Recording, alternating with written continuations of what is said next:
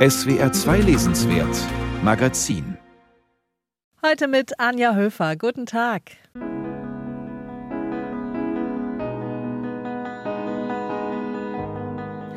Welcher wird der beste deutschsprachige Roman in diesem Jahr? Diese Woche kam die Shortlist für den Deutschen Buchpreis raus. Wir werfen einen Blick drauf. Außerdem geht es um die Freiheit des Wortes. Kommende Woche soll es eine weltweite Lesung aus den Werken Salman Rushdies geben. Der Autor war im August bei einem Attentat lebensgefährlich verletzt worden. Und sie ist auch dabei heute. Sissi, ich liebe dich. Willst du meine Frau werden? Nein, nie. Romy Schneider, unvergessen als Sissi. Der historischen Kaiserin Elisabeth, um die sich so viele Legenden ranken, hat Karin Duwe jetzt einen großen Roman gewidmet. Um den geht es jetzt gleich. Hier im SWR 2 Lesenswert Magazin. Die Musik kommt von dem deutschen Pianisten Nils Fram. Spaces heißt sein Album, das übrigens auch im neuen Roman des Ukrainers Juri Andruchowitsch vorkommt. Dazu später mehr.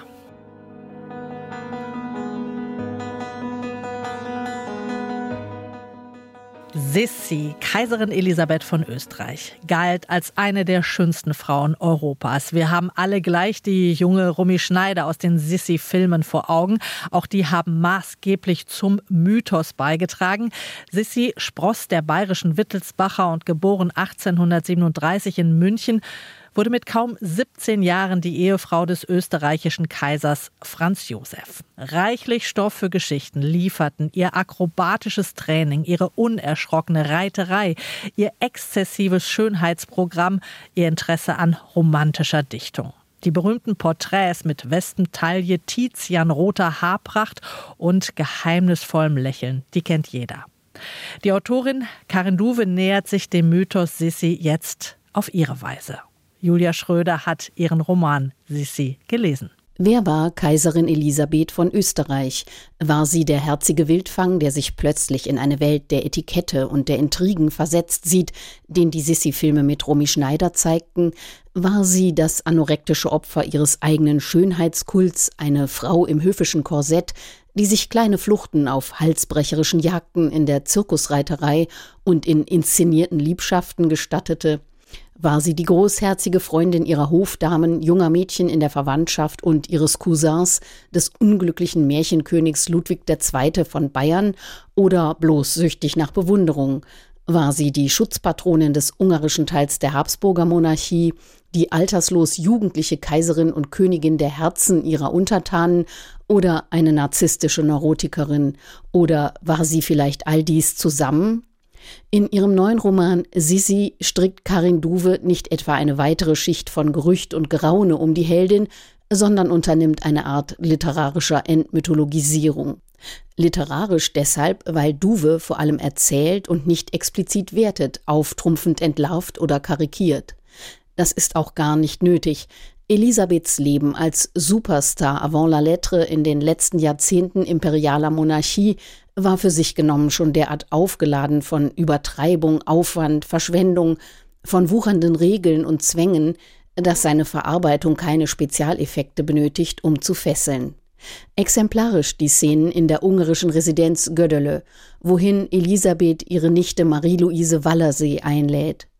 Die junge Frau bestaunt die Pferdestelle, ausgestattet mit ionischen Marmorsäulen. Ihrem Pony geht es ebenso. Sullivan starrt verwirrt in seinen roten Marmortrog und auf die bronzierte Raufe, aber dann nimmt er beides hin, wie er alles hinnimmt, und zupft ein paar Halme Heu.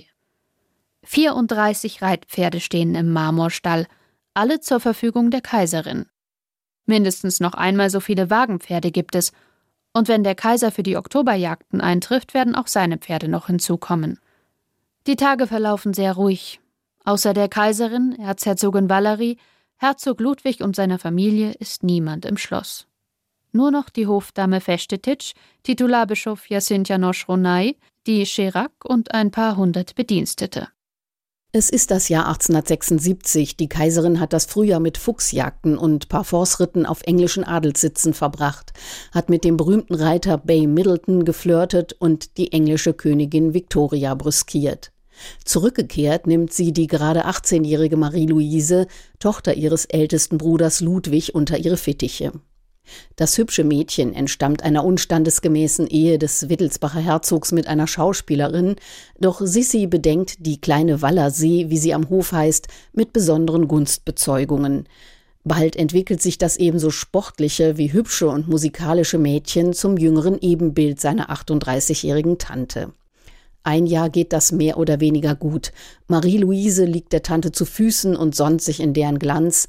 Sisi wiederum spannt die Nichte gern für ihre Kapricen ein. Doch am Ende manipuliert sie die allzu umschwärmte jüngere Konkurrenz in eine standesgemäße Ehe. Es geht auch nicht an, dass du unverheiratet bist, wenn du mich weiterhin in Göddele besuchst. Jedenfalls nicht, wenn du zu unserem kleinen Kreis gehören willst. Es ist zu unbequem, stets auf dich aufpassen zu müssen – ein harmloser, netter Gatte wird unser Zusammensein nicht behindern. Anderthalb Jahre umfasst der Roman, von denen im Präsens erzählt wird, ergänzt mit Rückblenden auf bezeichnende Episoden. Mit einer englischen Jagdsaison beginnt er und endet mit Sissis Planungen für eine weitere. Die blutigen, grausamen und rücksichtslosen Rituale der Jagd in England und in österreichischen Revieren nehmen auffallend viel Raum ein für ein Buch, das am Vorabend der europäischen Belle Epoque spielt. All die zerrissenen Füchse, totgehetzten Hirsche, geprügelten Hunde und stürzenden Pferde, die schweren Verletzungen auch, die den Reitern und Reiterinnen drohen, mit zuweilen sardonischer Lakonie in der Schilderung macht die bekennende Tierrechtlerin Duve die Jagd zum Spiegel einer moralisch erledigten Gesellschaftsform. Nun gilt es, die Gemsen einzusammeln und die Strecke zu legen. 38 tote Tiere sind es diesmal – das ist ein schöner Ausdruck repräsentativer Lebenslust, aber es gab auch schon mal Strecken mit weit über 40 Gemsen. Die Autorin legt im Anhang die Fülle ihrer Quellen offen, darunter historische Darstellungen und viele Zeugnisse von Zeitgenossen und engen Vertrauten. Dieses so unterschiedlich gefärbte, voreingenommene, geschönte Material verteilt Karen Duwe recht geschickt auf ein überschaubares Tableau von Hauptfiguren im Wimmelbild des Hoflebens, deren Perspektiven sie unmerklich ineinander übergehen lässt. Sissis rastlos nervöse, damit sehr moderne Versuche, das Repräsentative auf die Spitze zu treiben und zugleich gewisse Residuen persönlicher Freiheit zu behaupten, kontrastieren mit der starren Ordnung der Dinge, die sich in Kaiser Franz Josef manifestiert und dem Wien der einfachen Leute, wie seine zeitweilige Liebschaft Anna Heiduck es verkörpert. Vieles erinnert an die kürzlich ins Gedächtnis gerufene Konfrontation zwischen Lady Di und dem britischen Königshaus. Diana starb vor 25 Jahren einen frühen Unfalltod. Elisabeth durfte immerhin noch ihren 60. feiern, bevor Luigi Lucchini ihr 1898 in Genf sein Stilett ins Herz rammte. Karin Duves Roman endet allerdings zwei Jahrzehnte zuvor. Ein vollständiges Lebensbild seiner Protagonistin abzugeben, beansprucht er nicht. Vielmehr ist Sissi die flimmernde Momentaufnahme einer ungewöhnlichen Frau in ihrer Zeit. Trotz seiner vielen Qualitäten hinterlässt das Buch mit all dem Hin und Her zwischen Salons, Ballsälen, Pferdeställen, Parks und Jagdgelände aufs Ganze gesehen den Eindruck rasenden Stillstands. Aber vielleicht ist genau dies der Kern der Geschichte. Das sagt Julia Schröder über Sissi, den Roman über Kaiserin Elisabeth von Österreich von Karin Duwe, gerade erschienen bei Galliani Berlin.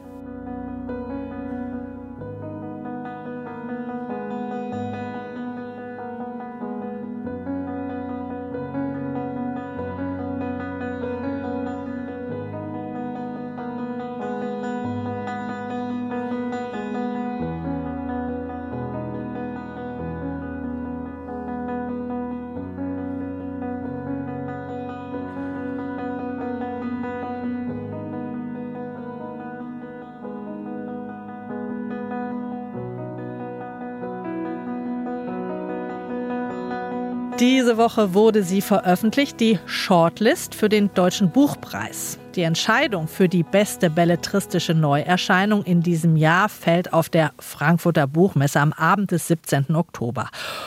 Und auf die Liste haben es sechs Bücher geschafft. Jins von Fatma Aydemir, nebenan von Christine Bilkau, Lügen über meine Mutter von Daniela Dröscher, Trottel von Jan Faktor, Blutbuch von Kim de l'Horizon und Spitzweg von Eckhard Nickel.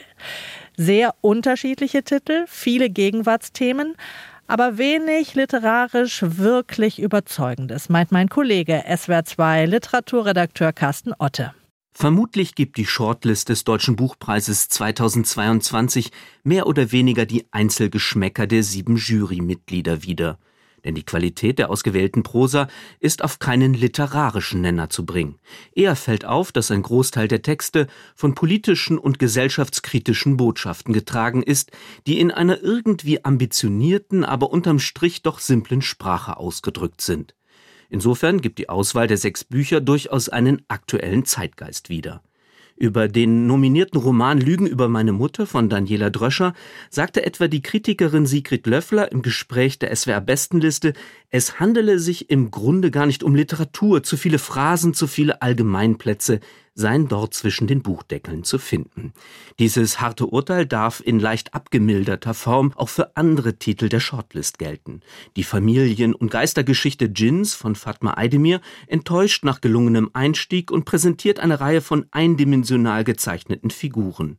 Wie auch Kim de l'Horizons Blutbuch, das von Ausgrenzungserfahrungen handelt und eine Familiengeschichte als flüchtige Hexerei verkauft, soll auch Eidemirs Stoff das Publikum vor allem bewegen und empören.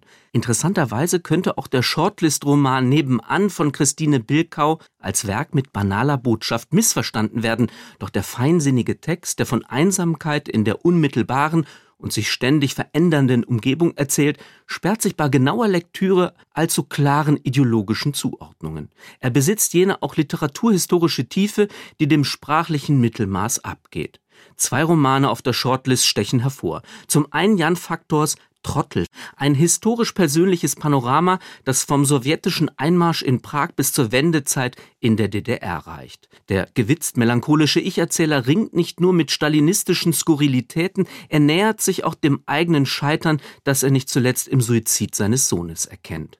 Warum aber ein Erzähler, der sich Trottel nennt, ständig zu hochliterarischen Reflexionen mit ausgiebiger Fußnotenkultur neigt, scheint nicht nur ein Kuriosum, sondern auch ein Schwachpunkt dieser gewiss amüsanten Assoziationsketten zu sein. Ganz der Kunst verschrieben ist Eckhard Nickels Roman Spitzweg, eine artifizielle Kriminal- und Liebesgeschichte, in der jugendliche Charaktere nach dem Schönen suchen und dabei sowohl mit moralischen als auch ästhetischen Defiziten konfrontiert werden. Der Autor übersetzt dabei die Motive des titelgebenden Malers in Sprache, und diese Feier des Literarischen hätte den Buchpreis allemal verdient. Carsten Otte kommentierte die Shortlist zum Deutschen Buchpreis. Wer gewinnt, das erfahren wir am 17. Oktober.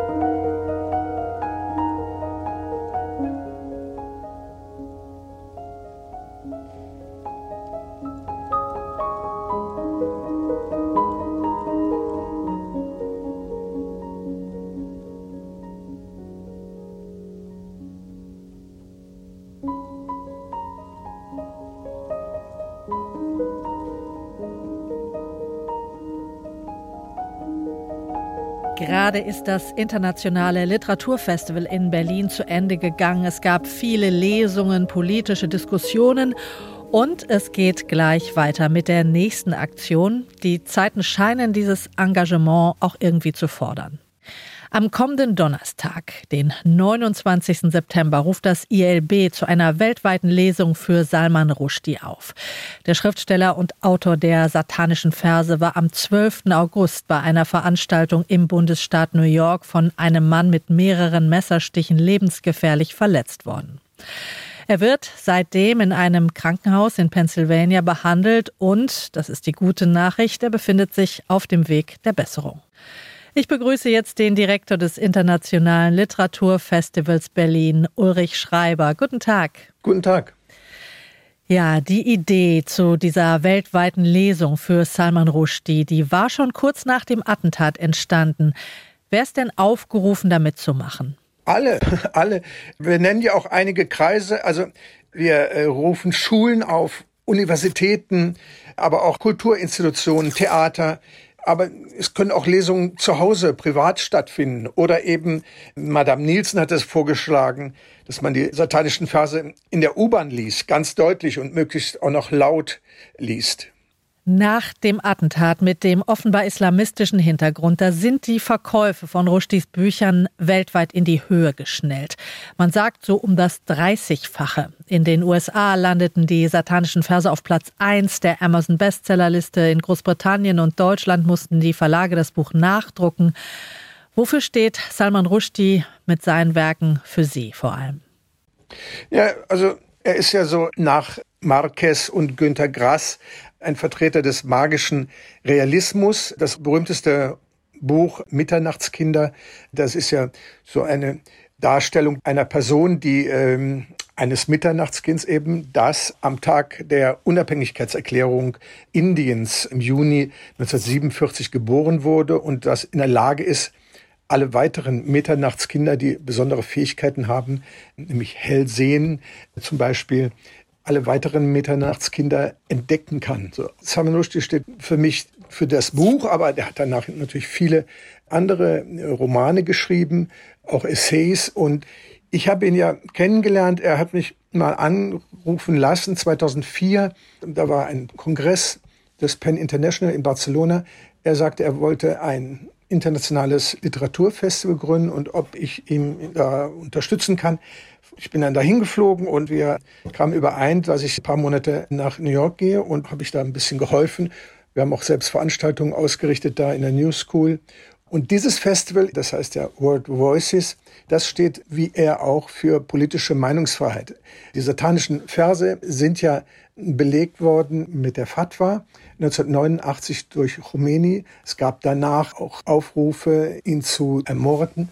Und es ist auch ein Kopfgeld. Erst eine Million, das ist dann gewachsen, 2016 glaube ich auf vier Millionen Euro oder Dollar, weiß ich jetzt nicht mehr.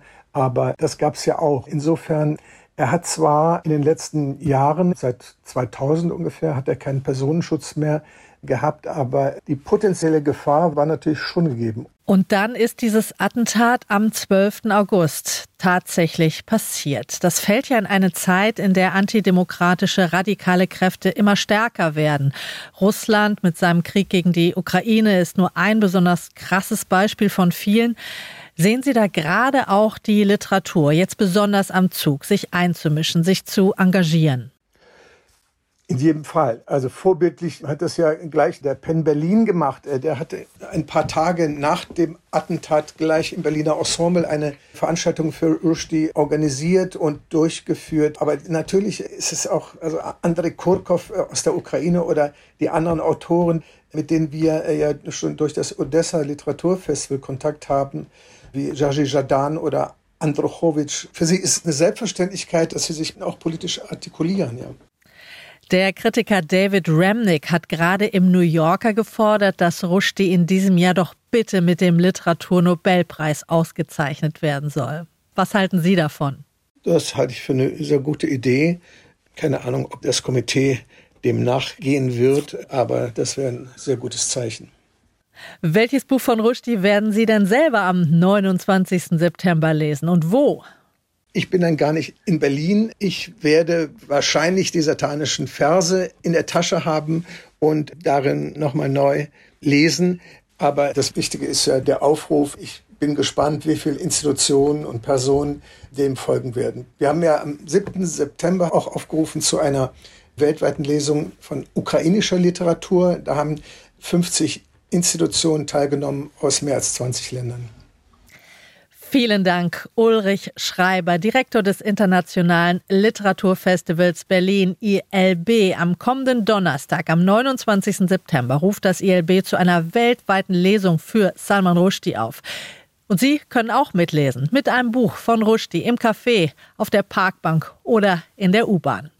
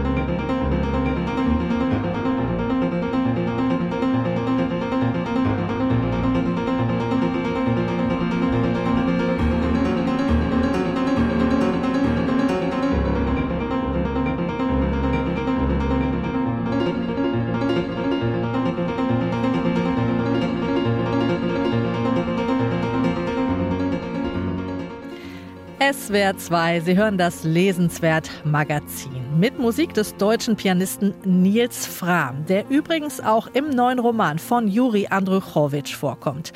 Der ukrainische Autor wurde von polnischen Studenten mal gefragt, was er denn machen würde, wenn er kein Schriftsteller mehr wäre. Seine spontane Antwort? Er würde ein Radio gründen und die ganze Nacht nur traurige Musik spielen. Zum Beispiel Nils Fram. Diese Radioidee, die hat Andruchowitsch jetzt, Jahre später, in seinen neuesten Roman einfließen lassen und das Buch auch gleich nach der Sendung benannt. Radionacht. Die Hauptfigur ist ein Mann namens Josip Rotzki. Zusammen mit seinem Raben und seiner Geliebten ist er auf der Flucht. Ein temporeicher, aktueller und ziemlich mystischer Roman, meint unsere Kritikerin Christine Hartauer.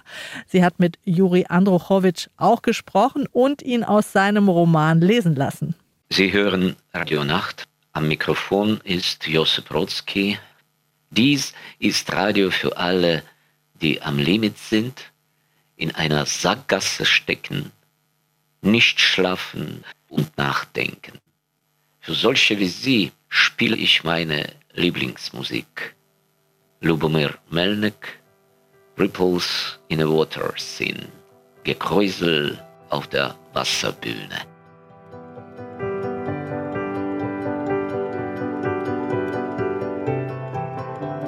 Von einer Gefängnisinsel aus, man weiß nicht wo, irgendwo auf dem Nullmeridian, sendet Josip Brodsky seine Radionacht. Traurige Musik und Geschichten aus seinem Leben für alle Schlaflosen dieser Welt.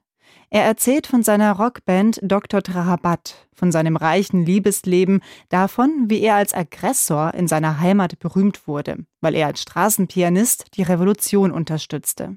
Berühmt ist er auch als der Mörder des vorletzten Diktators Europas. Er hat ihn mit einem Hühnerei beworfen, der Diktator erschrak und starb.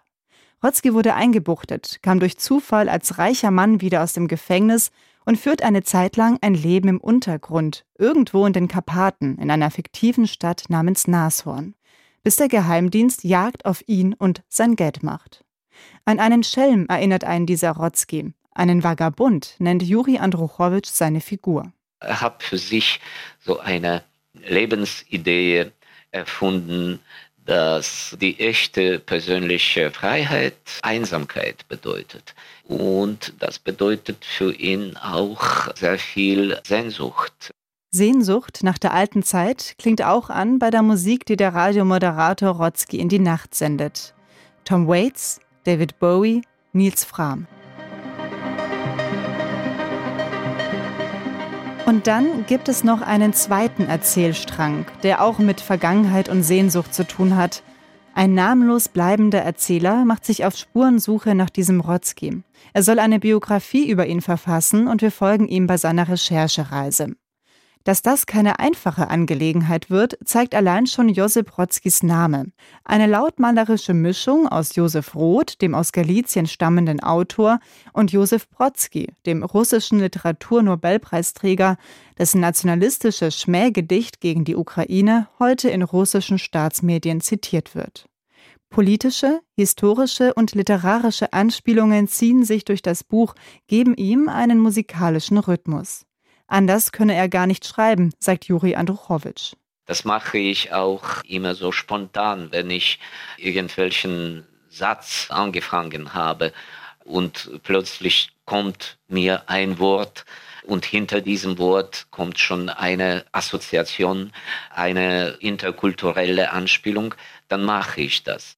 Seine Art zu schreiben spiegelt gewissermaßen auch den Ort wider, an dem Juri Andruchowitsch geboren ist und heute noch lebt. Ivano-Frankivsk, eine Stadt im Südwesten der Ukraine, in der historischen Region Galiciens, die von der Westukraine bis nach Südpolen reicht, ein Schmelztiegel der Kulturen, Religionen und Geschichte. Auch Juri Andruchowitschs Literatur ist ein solcher Schmelztiegel. Wie Schichten liegen Querverweise und Anspielungen übereinander, lassen manches mal mehr, mal weniger eindeutig durchblitzen.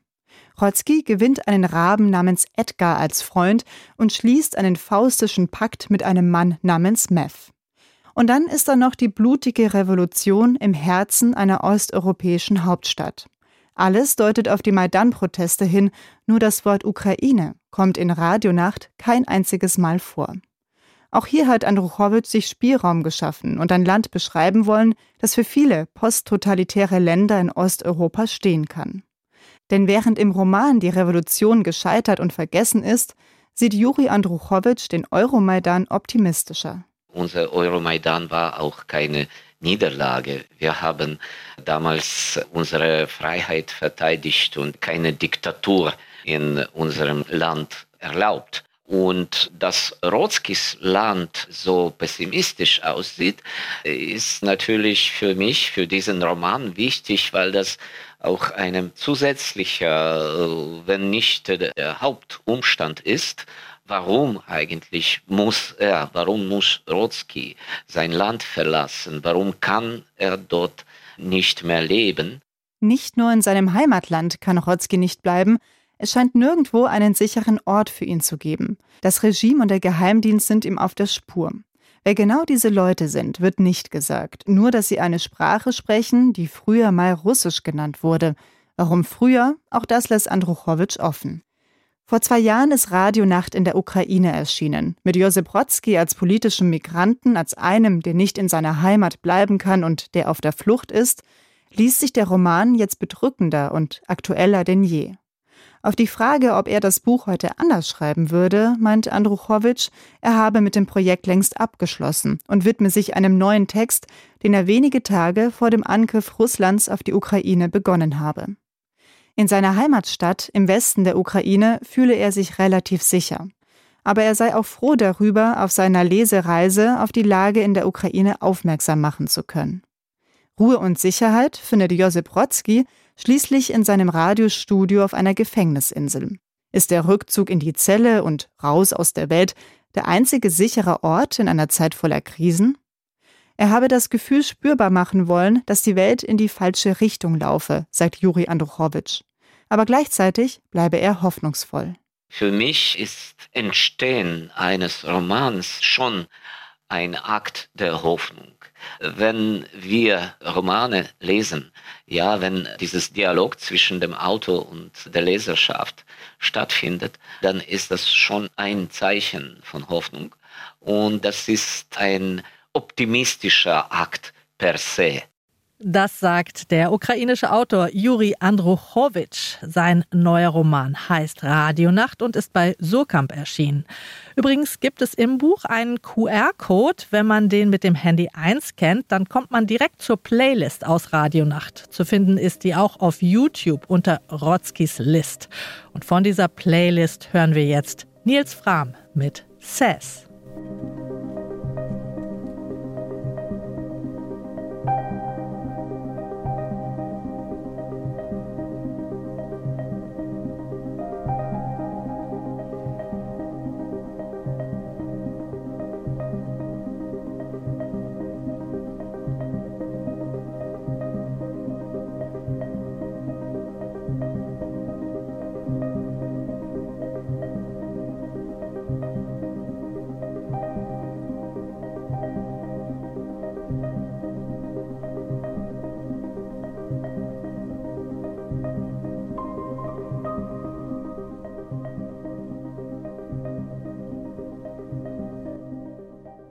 Es ist eine spektakuläre Entdeckung. Fast 80 Jahre lag das Skript unveröffentlicht in Schubladen und im Archiv. Jetzt erscheint Der Weg zur Grenze endlich. Geschrieben hat den autobiografisch grundierten Roman die deutsch-jüdische Autorin Grete Weil, kurz vor Ende des Zweiten Weltkriegs. Von München aus, wo sie zum Kreis um Erika und Klaus Mann gehörte, floh Grete Weil 1935 vor die Nazis nach Amsterdam.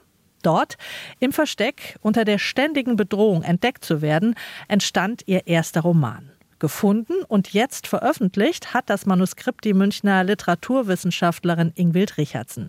Sky Nonhoff hat sie getroffen.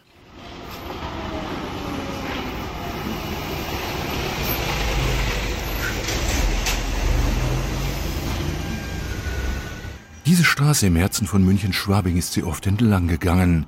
Grete Weil, frisch verheiratet, studierte Germanistin, eine junge Frau, der längst klar war, dass es in diesem Deutschland, Nazi-Deutschland, keine Zukunft für sie gab.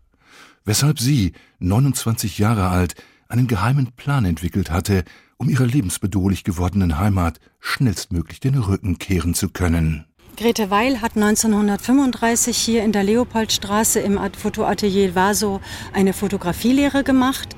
Es waren düstere Zeiten damals für sie äh, als Fotografin und als Jüdin. Es kam häufig vor, dass sie gefragt wurde bei Aufträgen, ob sie Arierin sei.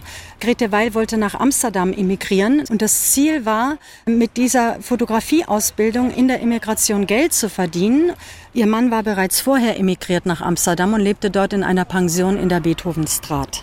Die Münchnerin Ingwild Richardson ist promovierte Literaturwissenschaftlerin, Expertin für jüdische Geschichte in Bayern und kennt sich mit Leben und Werk der Grete Weil aus, wie wohl keine andere. Zudem hat sie im Rahmen ihrer Forschungsarbeit unlängst Grete Weils vor fast 80 Jahren entstandenen Debütroman Der Weg zur Grenze ausfindig gemacht. Soll noch mal jemand behaupten, es gebe heutzutage keine wichtigen Zeitzeugnisse mehr zu bergen. Ich habe den Roman in der Monazensia im Literaturarchiv in München gefunden. Damals war ich mit einem anderen Projekt beschäftigt, in dem Grete Weil auch eine Rolle spielte. Und da habe ich dann eben auch diesen Roman gefunden, habe ihn sofort gelesen, konnte nicht mehr aufhören. Es war sowieso Corona-Lockdown, habe acht Stunden da gesessen. Und danach war ich so erschüttert, dass ich äh, auf der Stelle beschlossen habe, dass ich diesen Roman veröffentlichen werde. An der Oberfläche erzählt der Weg zur Grenze eine Liebesgeschichte in München und Berlin der frühen 30er Jahre. Die Liebenden heißen Monika und Klaus. De facto aber handelt es sich um eine kaum verschlüsselte Autobiografie, in der Grete Weil ihre eigene Geschichte und die ihres 1941 im KZ ermordeten Mannes Edgar erzählt. Ein Roman à clé, entstanden unter Anne Frank ähnlichen Bedingungen im von den Nazis besetzten Holland. Grete Weil hat diesen Roman kurz vor Ende des Zweiten Weltkrieges in Amsterdam geschrieben in einem Haus, wo sie untergetaucht war seit 1943 und auch im Widerstand war, wo sie auch eine Widerstandsgruppe gegründet hat. Und äh, da saß sie oben in dem Haus auf einer Treppe. Das war der einzige Ort, wo es hell war und wo sie ganz allein sein konnte. Ohne Essen, ohne Elektrizität. Und in dieser Situation hat sie ihre Geschichte niedergeschrieben, ihr, ihr bisheriges Leben. Das alles fließt in diesen Roman Der Weg zur Grenze ein. Einen Roman, aus dessen Hintergrund sich nach und nach die tiefenscharfe Chronik einer jungen Next Generation entwickelt, die man beinahe zu kennen meint, einer ungeahnt modernen Generation der 30er Jahre, die gern in Anglizismen spricht, sich als europäisch begreift und das Heraufziehen des Hitler-Terrors mehr oder weniger belächelt. Was nicht sein kann, das nicht sein darf. Grete Wall nimmt ihr jüngeres Ich dabei bemerkenswerterweise nicht aus, und umso erstaunlicher ist es, dass sie nach zwölf Jahren im niederländischen Exil in das Land zurückkehrte, dessen Rassenwahn sie und ihren Mann vertrieben hatte. Ingwild Richardson. Sie ist explizit deswegen zurückgekehrt, um die Deutschen mit der Nazizeit zu konfrontieren und um gegen das Vergessen anzuschreiben. Das hat sie explizit so gesagt. Sie hat oft versucht, ihre Werke in Westdeutschland zu veröffentlichen. In den 1960er Jahren ist ihr das mit zwei Werken gelungen, aber die sind nicht beachtet worden. 1980 hat sie dann Meine Schwester Antigone in der Schweiz veröffentlicht und erst damit wurde sie in Deutschland bekannt. Sie war maßlos darüber enttäuscht, dass sich die Deutschen nicht mit ihrer Nazi-Vergangenheit Vergangenheit auseinandersetzen wollten. Was heute nicht anders ist. Laut einer aktuellen Umfrage wollen sich 53 Prozent der Deutschen nicht mehr mit der NS-Zeit beschäftigen. Womöglich ein Indiz dafür, dass sich Scham noch Generationen später am deutlichsten in der Verdrängung zeigt. Dagegen steht das, was man Erinnerungskultur nennt. Und Erinnerung kann weit mehr sein als nur eine Reise in die Vergangenheit, wie Ingwild Richardson erklärt. Am 10. November werde ich in Amsterdam zusammen mit anderen den Stolperstein für Edgar und Grete Weil verlegen. Und zwar in der Beethovenstraat. Das ist die Straße, wo beide gewohnt haben und von der auch Edgar Weil ins KZ Mauthausen 1941 deportiert worden ist. Grete Weil hat einmal gesagt, Vergessen tötet die Toten noch einmal. Stolpersteine helfen gegen das Vergessen, sind einer von vielen Bausteinen gegen das Vergessen. Und in diesem Sinne ist auch das Erinnern eine Form des Widerstands. Grete Weil starb 1999 in Grünwald bei München. Sie hat zahlreiche Bücher über die NS-Zeit veröffentlicht. Jetzt gibt es auch ihren Debütroman Der Weg zur Grenze ist bei CH Beck erschienen.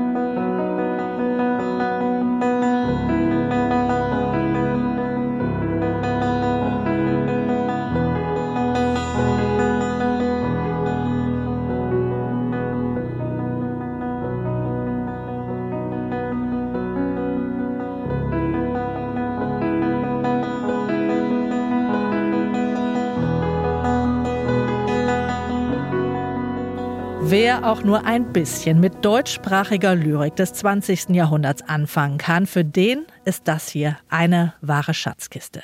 Die Anthologie Lyrikstimmen, die gerade im Hörverlag erschienen ist, versammelt 122 Autorinnen und Autoren mit über 400 Gedichten, alle im Originalton. Die erste Aufnahme stammt von 1907. Gedichte selbst lesen ist schön, Gedichte aber von denen zu hören, die sie verfasst haben und dann am besten noch in einer alten, knisternden Aufnahme. Das hat schon einen ganz besonderen Wallungswert, wie Gottfried Benn sagen würde. Nur zwei Dinge. Durch so viel Formen geschritten, durch ich und wir und du. Doch alles blieb erlitten durch die ewige Frage, wozu? Das ist eine Kinderfrage. Dir wurde erst spät bewusst, es gibt nur eines. Ertrage, ob Sinn, ob Sucht, ob Sage dein fernbestimmtes, du musst. Ob Rosen, ob Schnee, ob Meere, was alles erblühte, verblich. Es gibt nur zwei Dinge, die Lehre und das gezeichnete Ich. Gottfried Benn liest sein berühmtes Gedicht Nur zwei Dinge, zu finden in der Höranthologie Lyrikstimmen, die jetzt im Hörverlag erschienen ist. Dort finden sich Originalaufnahmen von 122 deutschsprachigen Dichterinnen und Dichtern, auch diese hier von Marie-Louise Kaschnitz. Nicht gesagt. Nicht gesagt, was von der Sonne zu sagen gewesen wäre, und vom Blitz nicht das einzig Richtige, geschweige denn von der Liebe. Versuche, Gesuche, misslungen, ungenaue Beschreibung. Weggelassen das Morgenrot, nicht gesprochen vom Sämann und nur am Rande vermerkt den Hahnenfuß und das Veilchen.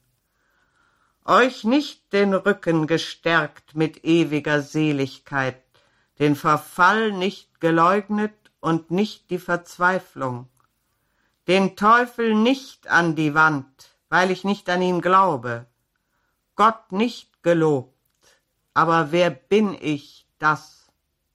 Schöner wurde wohl nie über die Unzulänglichkeit der Dichtung gedichtet. Marie-Louise Kaschnitz mit Nicht gesagt zu finden in dieser wunderbaren Anthologie zum Hören Lyrikstimmen. Und weil es so schön ist, zum Schluss noch Bertolt Brecht, der selbst singt. Und zwar die Ballade von der Unzulänglichkeit menschlichen Strebens aus seiner Drei-Groschen-Oper. Der Mensch lebt durch den Kopf, der Kopf reicht ihm nicht aus. Versuch es nur von deinem Kopf, lebt höchstens eine Laus. Denn für dieses Leben ist der Mensch nicht schlau genug.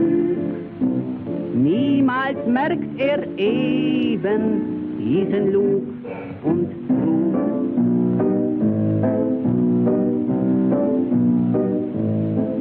Ja, mach nur einen Plan, sei nur ein großes Licht und mach dann noch einen zweiten Plan, den tun sie beide nicht. Denn für dieses Leben ist der Mensch nicht schlecht genug, doch sein höheres Streben ist ein schöner Zug.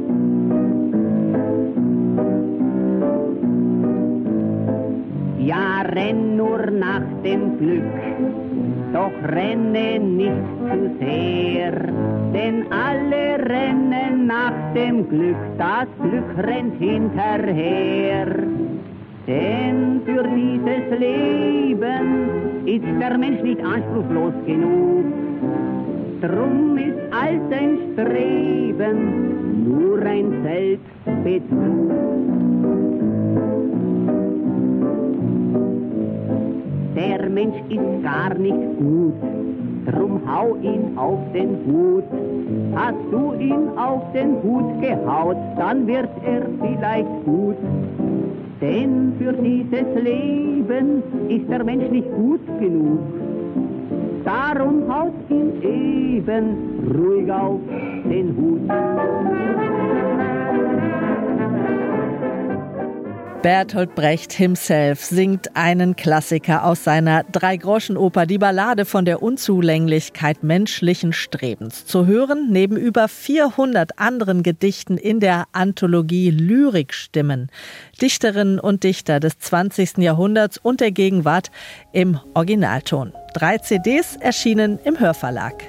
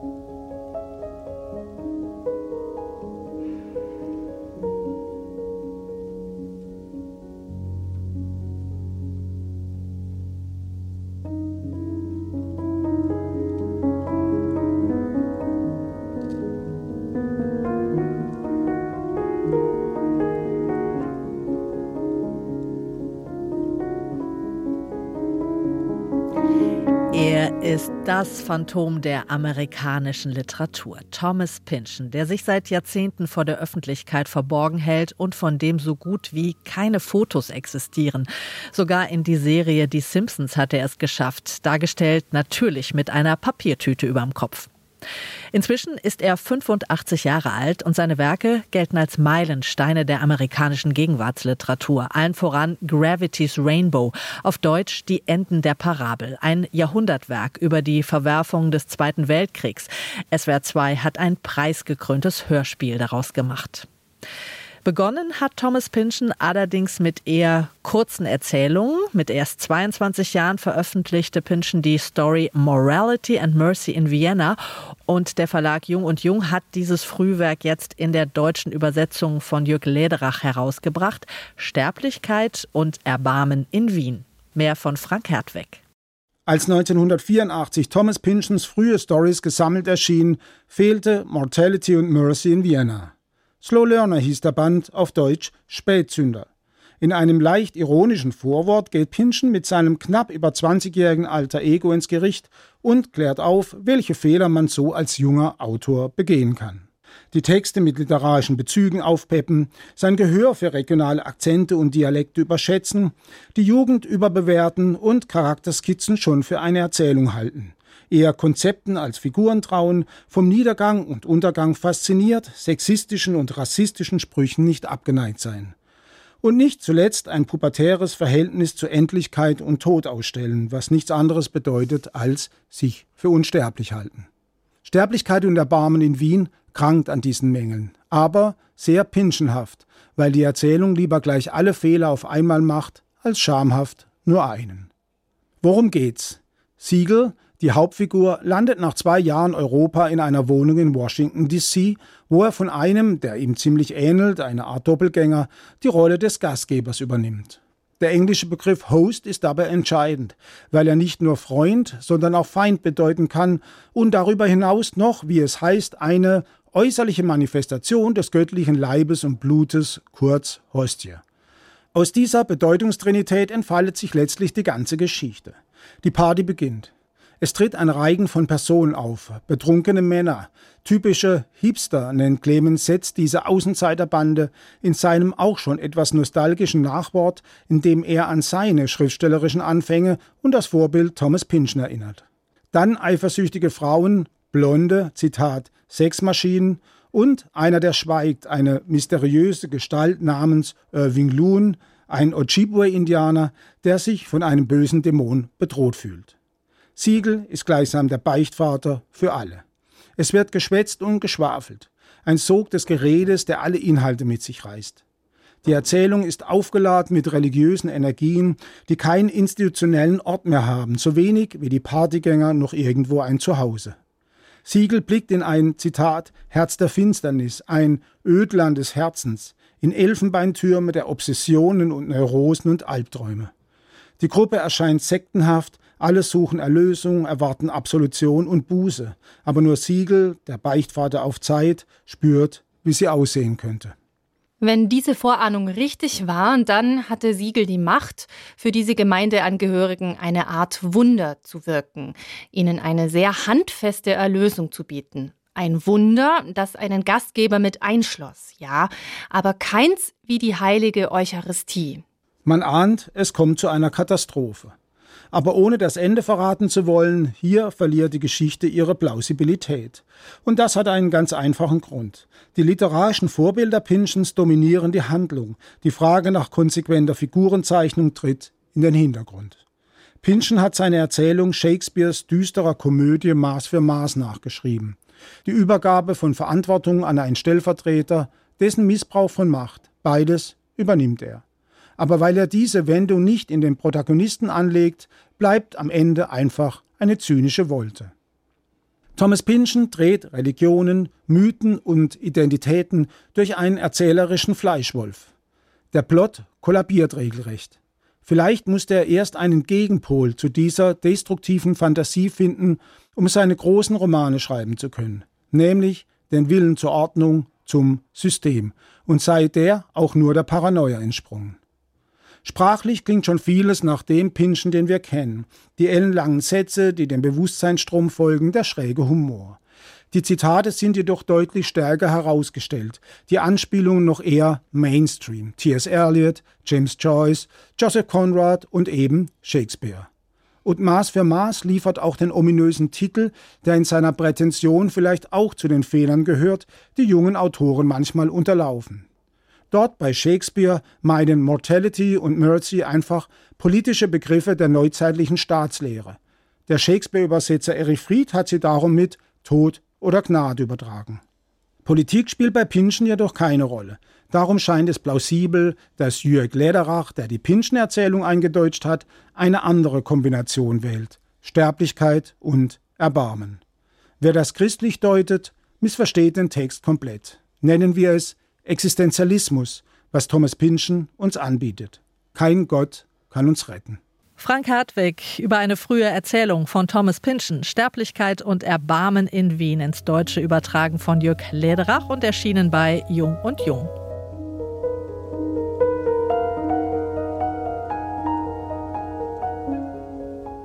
Und das war's vom Lesenswert Magazin an diesem Sonntag. Alle Infos zu den vorgestellten Büchern finden Sie auf unserer Seite swr2.de. Dort und in der SWR2 App können Sie unsere Literatursendungen nochmal nachhören und als Podcast abonnieren.